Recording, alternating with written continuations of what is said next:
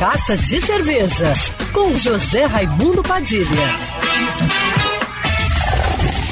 Estamos aqui hoje no Carta de Cerveja entrevistando Pedro Ribeiro. Tudo bom, Pedro? Tudo jóia, Padilha. Pedro é um cervejeiro de longa data aí no mercado do Rio de Janeiro. Já ensinou muita gente a fazer cerveja. Ele é consultor do Na Real Brewpub, que tem ali na Real Grandeza, em Botafogo, consultor técnico. E ele também, além de cervejeiro, ele é dono agora do Raiz On Tap. Pedro, eu queria que você falasse aí da tua trajetória da cerveja que é longa e como é que você chegou até aqui no Raiz on Tap. Maravilha. Bom, tudo começou quando, na verdade, eu morava, né, fora do, fora do Brasil. Na época eu estava morando nos Estados Unidos, foi em 96. E faz tava, tempo, hein? Faz tempo. E estava lá acontecendo aquele boom né, da cerveja artesanal, muito parecido com o que a gente está vivendo hoje aqui no, no, no, Brasil, no Rio de Janeiro. E me encantei por aquilo, né? Quando eu fui para lá, eu me deparei com essa outra realidade. Lá eu tive a oportunidade de fazer minha primeira abraçagem, né? E quando bacana. eu voltei para o Brasil, eu comecei a procurar pessoas que estivessem dispostas a encarar aí essa missão de fazer cerveja artesanal em casa, né? E na época eu convidei é, o Mauro Nogueira, que você conhece bem também, e o Thiago Dardot e a gente formou esse grupo, né, que a gente batizou de Confraria do Marquês. Quer dizer, Pedro, que você então foi o cara que deu o pontapé inicial da Confraria do Marquês. É, eu acho que eu estava no lugar certo, na hora certa.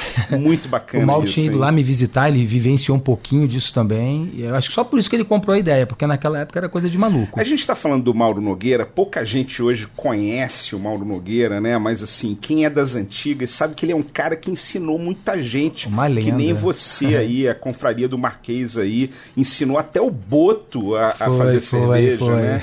Então é Mauro Nogueira aí e você, o né? Fraga. Vocês estão todos aí no começo aí do movimento cervejeiro aqui do Rio de Janeiro. Exatamente. Aí com esse lance de dar curso e tudo mais, a gente começou a, a fazer reuniões né, com o pessoal ali no Aconchego.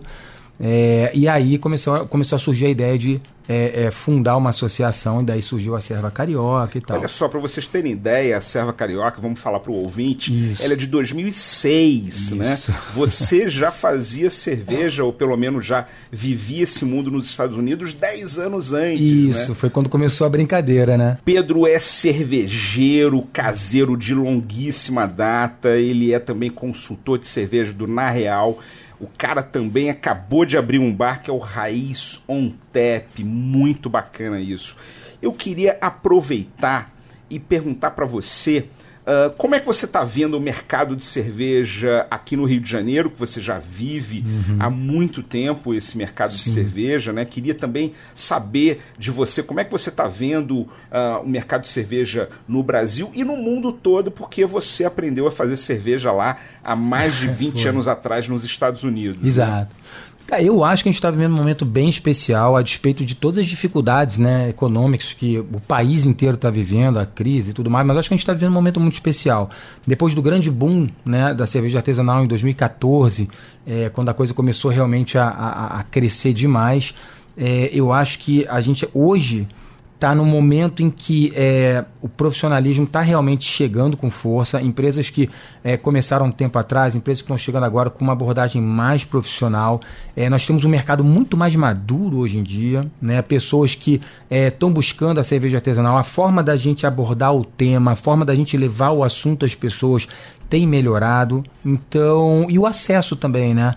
E como é que você é, enxerga a entrada nesse mundo da cerveja para quem está querendo se aventurar? Qual é a tua dica para quem está querendo abrir um negócio como você, por exemplo, acabou de abrir uma, uma casa de, de, cervejas artesanais? É, eu acho que hoje, com o surgimento dos brewpubs, é, isso está se tornando, se tornando cada vez mais é, fácil para quem está querendo começar a entrar nesse universo. Né? Hoje você tem, por exemplo, os autosserviços que estão chegando com tudo aí, o que, que oferece uma possibilidade, por exemplo, da pessoa experimentar só um pouquinho de cada vez, não precisa se preocupar em comprar um, um copo é, cheio e não sabe se vai gostar, se não vai gostar, ou seja, tá bem mais simples, né? E a informação chegando a todos também, de uma forma mais clara e simples. E queria agradecer a tua participação aqui no Carta de Cerveja e desejar a você e a todos os ouvintes saudações cervejeiras. Foi um prazer e uma honra.